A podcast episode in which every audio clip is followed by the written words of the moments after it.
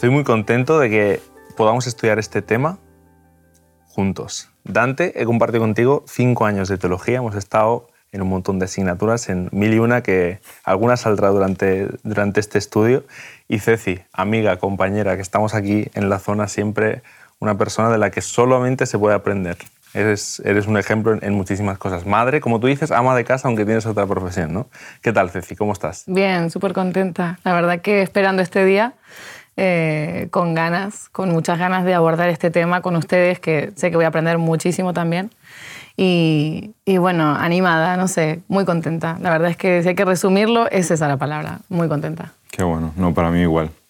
Es decir, el enterarme, el que puedo compartir esto con ustedes. Y es curioso porque realmente a mí el tema del pacto es algo que siempre me ha gustado. Yo que vengo de fuera, que no tengo, no tengo raíces adventistas, realmente es un tema que siempre me ha gustado, ¿no? Ese llamado que Dios nos hace. Y es que justamente este trimestre vamos a estar hablando del pacto. Es un tema impresionante porque es transversal en la Biblia. Empieza en el Génesis y vamos a ir tocando casi todos los, libros de la Biblia y, está presente en todas partes. Es un tema vital, troncal de la Biblia. Así que eh, estoy muy contento porque vamos a tocar muchos temas y, vamos a aprender, todos de todos, es decir, vamos a estar compartiendo y, seguro que descubriremos algunas cosas porque el pacto va mucho más allá de lo que nos imaginamos. Eh, en esta primera semana hay que empezar por el principio, así que empieza por el Génesis, empieza por esos primeros capítulos y nos habla de, de dónde venimos, ¿no? Y, me parece muy interesante porque muchas de las cosas que, nos pasan en la vida es justamente porque carecemos a veces de sentido. ¿no? Parece que no, no sabemos bien qué es lo que queremos en la vida, no sabemos bien cuál es nuestro propósito. Y el Génesis nos sitúa, ¿no? Y comienza con, en el principio, Dios. Pero ocurrió algo, ¿no? ¿Qué ocurrió? ¿Qué, qué pasó para que pasemos de en el principio Dios, o sea, en el principio todo bien, a otra cosa? ¿Qué pasó? Dante? Yo para mí esto representa una pasada porque para, yo me acuerdo el primer contacto que tuve con la Biblia justamente fue eso, ¿no? El, explicarte el qué pasó. Es decir, es como que te, te ofrece un panorama de, de cosmovisión completamente diferente a lo que tú crees, ¿no? Es decir, al principio Dios crea el cielo, la tierra, todo bueno, no solo bueno, dice la, última vez, la séptima vez, perfecto en gran bueno, manera. gran manera. Y bueno, lo que pasó.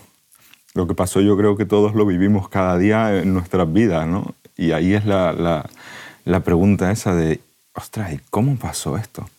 Cuando, ¿Cómo? Ahora que hablas de, tu primer contacto con, con, la Biblia, mm, yo no soy nacida en un, en, una, en un hogar adventista, y sí que recuerdo que la primera vez que estudié la Biblia fue a través del libro eh, Historia de la Redención.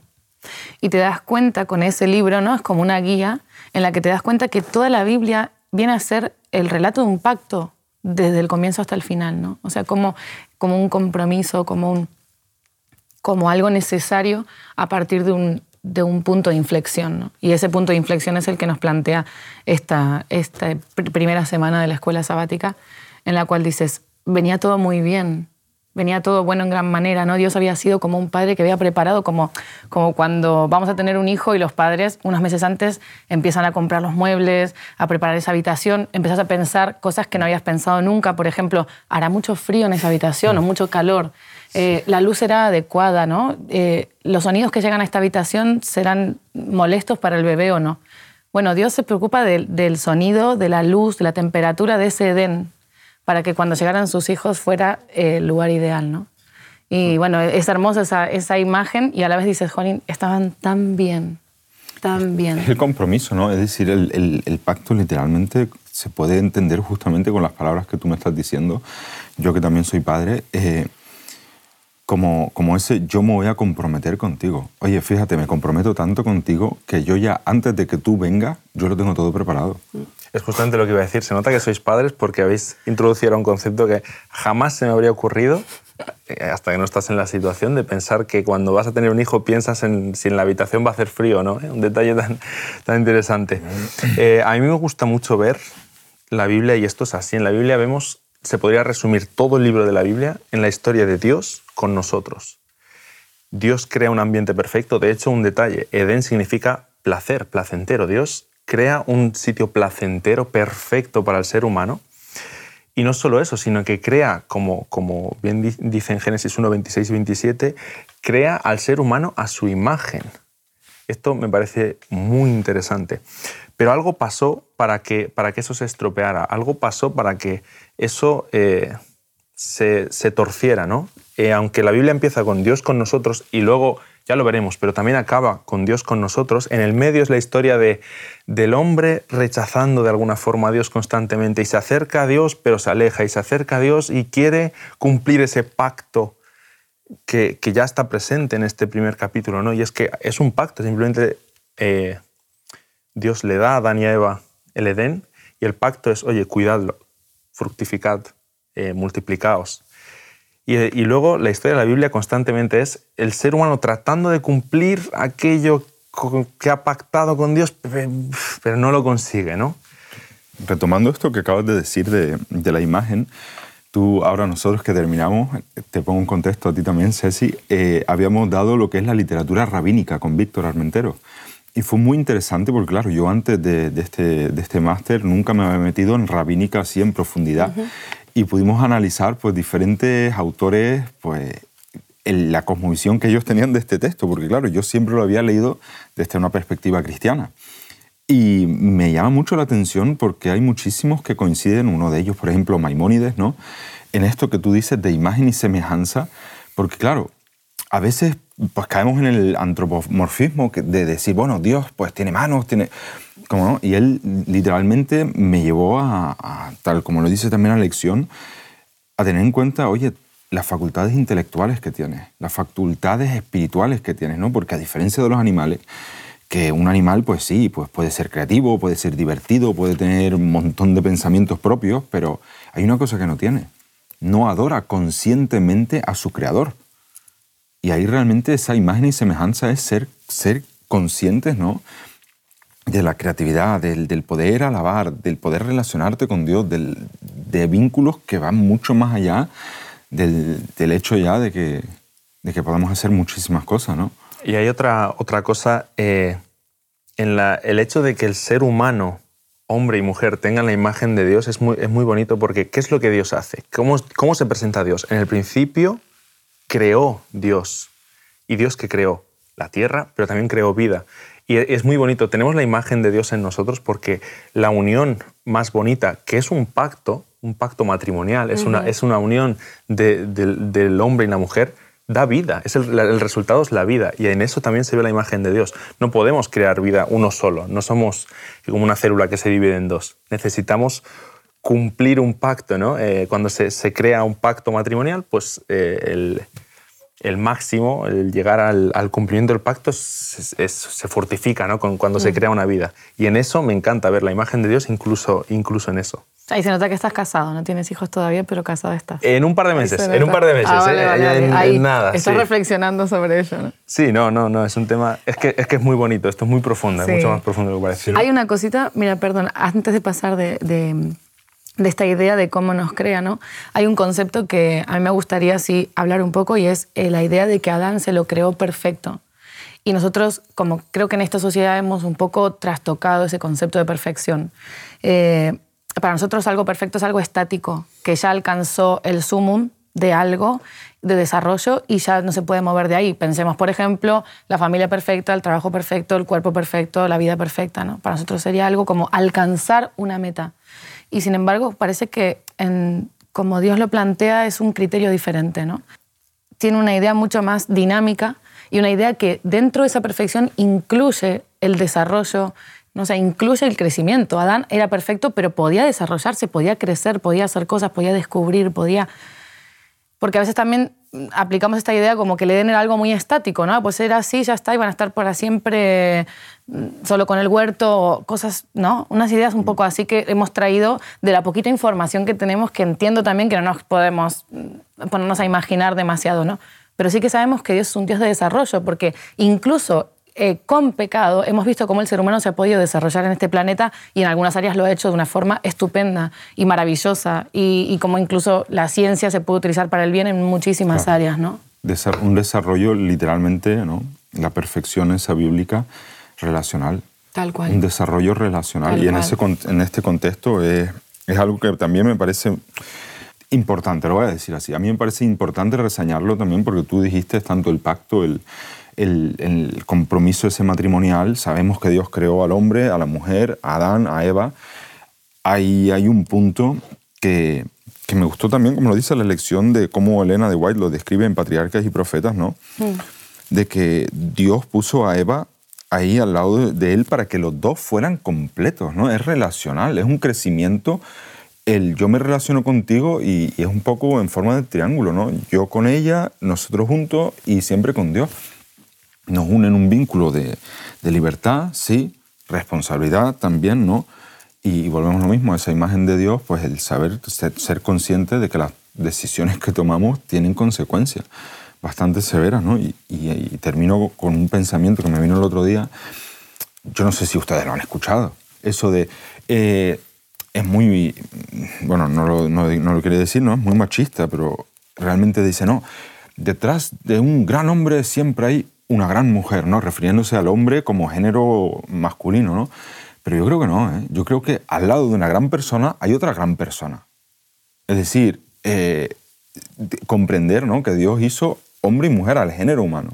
Y realmente el género humano al lado de Dios, no. Una especie al lado de Dios es una gran especie. Y eso es un, detalle. Sí, es inevitable, pienso yo, que en ese vínculo matrimonial del que estamos hablando haya una interacción tan profunda en la convivencia de las horas, del tiempo pasado juntos, de ese admirar, eh, eh, admirar a la otra persona, eh, contemplar a la otra persona, inevitablemente me afecta. Inevitablemente, dicen que hay cosas psicológicas que dicen que después de no sé cuántos años vas a empezar a tener los gestos de tu pareja o cosas así, ¿no? Eh, en, esa, en esa interrelación es inevitable que nos afectemos unos a otros, para bien o para mal. Quizá la pregunta que me tengo que hacer es cómo estoy afectando yo en esa relación, no, no tanto eh, si la persona que está al lado eh, va a ser mejor o no porque yo esté con ella, sino, bueno, sí, justamente, eh, no que la otra persona tenga, digamos, que yo tenga que estar sujetando o sustentando la bondad de la otra persona, sino que en esa interrelación haya una, algo mutuo, ¿no? De, crecimiento y de mm, enriquecimiento mutuo, ¿no? En esto que decís, eh, voy a utilizar lo que has dicho del triángulo. Me encanta esa imagen de un triángulo. Dios, hombre, mujer en el matrimonio. Y esto está muy relacionado con la escuela sabática, porque vi una imagen hace poco y me pareció muy interesante. Ponía Dios, hombre, mujer, y luego ponía en el mismo triángulo a la mujer y al hombre más cerca de Dios, y cuanto más cerca de Dios estás, más cerca de otra persona, porque En, en, el Edén, cuando viene la serpiente, le dice a Eva, oye, se os ha dicho que no comáis eh, de ningún fruto Claro, eh, está tergiversando las palabras, porque ellos tenían un millón o no sé cuántos, podían tener 7.242 árboles para comer y de uno, de uno no podían comer. Pero tenían muchísimos y, ahí le, engaña un poco, ¿no? Y ella cae, come y ¿qué hace ella? Y, le da a Adán y cuando Dios viene, ¿qué dicen? Lo primero. Eh, eh, la pareja que me has dado, claro, en, este triángulo, si, si mantenemos esta imagen, cuando cortan la relación con Dios, cuando se alejan de Dios, inevitablemente se alejan de, la otra, persona. Efectivamente. Qué interesante. sí, sí, es, una imagen muy bonita. Fíjate, me acabo de dibujar yo aquí un, triángulo, con, un, árbol en medio. Y fíjate en lo que tú dices, ¿no? Es decir, mientras más cerca están de Dios, están arriba, lejos del árbol, que es el, que al fin y al cabo representa pues un desafío, es una libertad, pero también es un desafío. ¿Por qué? Porque claro, es lo que tú dices, puedo hacer mil y una historias, puedo hacer casi de todo, hay solo una cosa muy concretamente que no debo de hacer. Entonces, entre, entre más me relaciono con Dios, más cerca estoy de mi prójimo. El árbol queda abajo. Me acerco al árbol y nos separamos. Empezamos a pelearnos. Qué bueno. Y es interesante, y esto quería preguntaros si alguna vez habéis reflexionado sobre qué, qué, qué tenía esa manzana. O, bueno, manzana. Lo decimos que es una manzana por las por cómo lo han pintado y todo, por ese fruto. El fruto de lo que Ese fruto, no sé. ¿Sería un fruto diferente y que todo eran manzanos y eso era un mango? No lo sé. ¿Qué tendría ese fruto? Me ¿Qué gusta pasó? ahí lo que dice Elena de White. ¿Lo habéis leído? Ella dice que el árbol de la vida, hago énfasis en el árbol de la vida, era mm. espectacular. Pero el árbol del, del conocimiento del bien y el mal no dice que era espectacular. Bueno, realmente la Biblia, estoy pensando, dice que Eva lo empezó a ver agradable cuando eh, aceptó el, la propuesta, o sea, no, no, aceptó la propuesta, sino cuando empezó a dar cabida a esa argumentación de la serpiente, pero realidad, y entonces vio que era agradable. Quizá tampoco era algo llamativo, no lo sé, ¿eh? pero realmente en ese momento da la sensación de que ella lo ve con otros ojos. Como los dibujos coloreados por otras personas siempre son más bonitos. sí, sí. Según los niños, sí, siempre, siempre, siempre. No, pero yo me lo imagino, eh, pensad esto cuando, cuando erais niños y decían, no toques, claro, ¿por qué no tengo que tocar? claro. Mm. ¿Por qué no quieren que vaya? Sí, sí, sí. ¿Por qué? Claro, y, y, quizá es un poco esa actitud, ¿no? Es verdad que es, muy infantil, o sea, es, es, muy infantil porque tú dices, hombre, si el que te estaba diciendo eso era puro amor y te está diciendo lo otro es lo, lo, lo, contrario a mí, vale, yo sé que quizá eh, ahí podemos tener eh, incluso en nuestra vida, ¿no? Un tipo de, de, de inquietud, eh, pero claro, solapadamente también hay un un poco esa necesidad, de, o sea, hay una elección de ruptura, porque yo puedo tener mucha inquietud por algo, pero si es mi padre el que me lo está diciendo y mi padre es todo amor y me dice, mira, yo soy esto, como decíamos, eso es la ausencia de mí, ¿no? O sea, eso es lo que yo no soy. Pues qué pena que no hayan cogido esa idea, ¿no? Tan claramente, pero es verdad que tú lo piensas, incluso los piensas como la idea que tenemos como recién creados, eh, y dices, oye, pues es un acto bastante infantil, ¿no? El de decir, no lo hagas y ir y hacerlo con, con ah, ¿Habéis leído lo que es la introducción de la escuela sabática, donde habla de mm.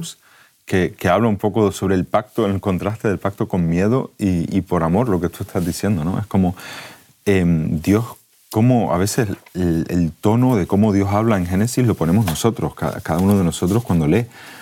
¿Cómo te imaginas a Dios hablándole a, a Adán y Eva, advirtiéndole, no toques eso, porque... O, o, más bien con un tono de amor, porque Hobbes, el pacto que él presenta, claro. justamente es lo contrario. Y es que el árbol, eh, lo, lo mencionaste hace unos minutos, eh, eh, metiste el tema de la libertad, ¿no? El árbol simplemente era la libertad que ellos tenían, ellos podían comer de ese árbol. Y era justo que el árbol estuviera ahí. Claro, era necesario, porque si tú tienes... Tú sos libre. Claro, si tú no tienes ninguno... Si yo te doy 10 árboles buenos, te digo, bueno, puedes comer de estos 10 árboles buenos pues vale, comes de los árboles buenos, pero te digo, tienes 10 buenos, o no sabemos que fueran, y uno malo, tú tienes una opción. Y, para que haya, primero, para que haya libertad tiene que haber opciones. Y para que haya amor verdadero, tiene que haber libertad, porque si yo te obligo, si yo soy tu única opción, si yo solamente te doy, puedes estar conmigo o no estar, no hay, no hay libertad. Entonces no es amor verdadero, es, es, esclavitud, de hecho es lo contrario. Y, y por eso está ese árbol ahí. Bueno, respondiendo a tu pregunta de qué había en esa manzana, ¿no? Hablábamos un poco de... Eh, quizá no sabemos lo que había químicamente en ese fruto, pero sí que sabemos lo que, las reacciones que provocó, ¿no? Y la primera, una de la primera no, pero cara a Dios, eh, fue el miedo. Y dices tú, si Dios no estaba presente y no tuvo nada que ver en ese acto, eh, ¿por qué le empezaron a tener miedo, no? Entonces, esto es un fruto que da miedo, que, que es fuerte. ¿Qué, pasó cuando Eva mordió esa manzana? Y, dice, claro, la, serpiente, le come la cabeza, come de ese fruto y le dice, serás como Dios. Muerde y ¿qué pasa? Nada. Eso es lo que pasa, nada. Como muerde el fruto y no pasa nada, Eva en ese momento se da cuenta y dice, me han engañado. Me han engañado. Me han dicho, serás como Dios, será otro nivel superior que yo no conozco. Muerde la manzana y no pasa nada. Y en ese momento y no lo que muere, pasa, que es lo que le había dicho no Dios, muere. no muere. Y en, y en, ese momento se da cuenta de decir, claro, es que la, serpiente me ha, me ha, engañado, porque no, porque no ha habido un, un nivel superior, ¿no? Y lo, lo, que más me, a mí siempre me ha fascinado leyendo el relato, ¿no? Es el, el diálogo de este Génesis 3.1, cómo empieza a, a engañar a la, a la mujer, ¿no? Con cosas que eran buenas en sí mismas. Es decir, eh, Jesús lo dice, ¿no? Vosotros pues sed perfectos, como vuestro Padre en el cielo es perfecto. Sed imitadores de mí. Es decir, lo dice muchísimo, Pablo lo dice muchas veces también. Y, y, este, esto de no seréis como Dios, es decir, ser como Dios en un cierto sentido sano es bueno. Es algo Estamos que creo llamados que a ser cada vez más parecidos a Dios. Es una cosa que dices tú, ¿por qué? Efectivamente. Entonces, claro, es como una, una tremenda confusión donde nosotros a veces, claro, creemos que si a nosotros nos pasara yo no caería. Pero claro, eso es muy fácil cuando te conoces el estribillo de la canción. Mm. Ponte a cantar con alguien cuando no te sabes la letra. Te sabes palabras sueltas porque las lees, pero la, la, la, historia aquí está clara. Satanás, y, Elena de White lo escribe así también, que ellos estaban advertidos acerca de Satanás, pero no se esperaban que la serpiente pues, pudiera tener este... este... Que, la serpiente, nosotros vemos una serpiente y nos asustamos, pero era, un animal hermoso, era, era, un ser eh, que estaba por encima de los otros seres. la serpiente sí que estaba en otro nivel, por decirlo así. Era casi impensable que la serpiente hubiera hecho un pacto con Satanás, ¿no? Pan, se lo es decir, todo es relaciones. Y ahí, en ese, en ese contexto, lo que decía en, en la página 2 de la lección, el tema de la obediencia también es súper interesante. Porque es lo que, lo que tú decías, ¿no? no, perdón, Cristian, tú lo dijiste, el tema de Eva come y en principio no pasa nada. De hecho, le da de comer a Adán. Es como, es como que la cosa siempre es, un, problema siempre es cosa de dos. ¿no? Es como si tú no eres parte del problema, tampoco puedes ser parte de la solución. Pero es verdad que Adán lo hace como desde otra perspectiva, ¿no? Da la sensación de que Eva en ese momento no tuvo en cuenta esas palabras de Dios y por lo que relata la Biblia parece ser que Adán tenía claro que eso era justo lo que no había que hacer, ¿no? Efectivamente. Entonces es muy curioso porque decimos, bueno, es como, parece que lo de Eva fue una actitud más inocente, pero la información que tenían era la misma. Sí, sí, sí. Dios había hablado con los dos todo el tiempo, decirle, chicos, eso no es conveniente, ¿no? Sí. A mí me encanta ver, eh, hay, un, hay, un, paralelismo claro entre esta, esta, tentación y las tentaciones de Jesús. Mm. Me encanta ver cómo contesta Jesús a las tentaciones. Viene Satanás y tienta a Jesús y no viene en forma horrenda que, que Jesús dijera, de hecho Jesús, eh, y Ellen White nos da, nos da detalles, Jesús en un momento dado se presenta como un posible ángel, es como... Esto Satanás. Sí, sí, sí se presenta como un ángel de luz, dice claro, White. Y, sí. y es como, eh, ¿cómo contesta Jesús? Escrito está, escrito está. Podríamos eh, atraerlo aquí al, al, Edén y dice, oye, mi padre ha dicho, Dios ha dicho, palabra de Dios. Tal cual. Ay, qué bonito hubiera sido. Hubiera sido espectacular la historia, pero, pero no, pero eh, tuvo otra respuesta pues Eva y, Adán, ¿no? Y, cayó y comió del árbol. Y, me encanta ver que eh, cuando Jesús, eh, cuando Dios, y aquí esto es literal, si lo trabajáramos literalmente sería cuando Dios se paseaba por el huerto al atardecer, en, esa, en, una imagen de película, ¿no? Le hace una pregunta en Génesis 3, 9 dice que llamó al hombre y le dijo, ¿dónde estás tú? Esa, esa, esa pregunta casi que decimos, ¿por qué la hizo? Porque Dios sabía dónde estaba el hombre, Dios sabía qué había pasado. ¿Y por qué le hace esa pregunta? ¿Dónde estás tú? Por eso te decía que al principio, ¿no? cuando, cuando empezamos, Génesis, ¿no? para mí es como la cosmovisión totalmente renovada del problema que tengo cada día, donde tú muchas veces, como, como una persona que no cree o que pues tiene una visión muy abstracta de Dios, ¿no? vives como en un estado constante de intentar apaciguar la, ira de un Dios lejano.